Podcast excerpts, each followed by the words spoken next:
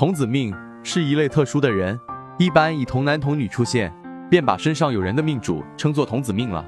由于身上的这个人多半是仙家、神明的徒子徒孙，而这类特殊的人一般以童男童女出现，便把身上有人的命主称作童子命了。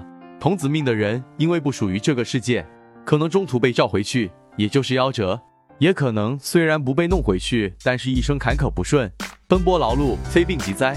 还有个典型特点，就是婚姻难成。总之就是倒霉二字。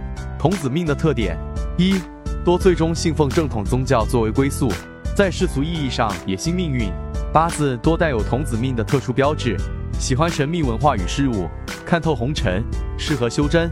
二，容貌相对于正常人比较好看、秀气，也有的人长得就和画中童子相像，很讨人喜欢。更多的童子命者就是美男美女。起码是中上等的样子，而且衰老的较缓慢。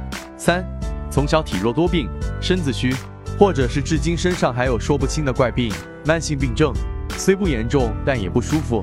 四，心灵和性情敏感或复杂，多愁善感，时常浮想联翩。五，婚姻不利，晚婚或无婚恋，痴迷爱情的倒不多，因为根本就不会谈恋爱，一谈就吹。人则依到童子命查询口诀。春秋寅子贵，生在春季或秋季的一月另算；日支或时支见寅或子的，冬夏卯未辰，生在冬季或夏季的一月另算；日支或时支见卯未或辰的，金木午卯合，年柱纳音为金或木的；日支或时支见午或卯的，水火有数多，年柱纳音为水或火的；日支或时支见酉或戌的，土命逢辰巳年柱纳音为土命的；日支或时支见辰或巳的，童子定不错。凡能占上一个字的，属真童子。很多化解童子命的人，都是通过送替身法事来化解的。这种法事对于送童子简单有效，也是用的比较多的方法之一。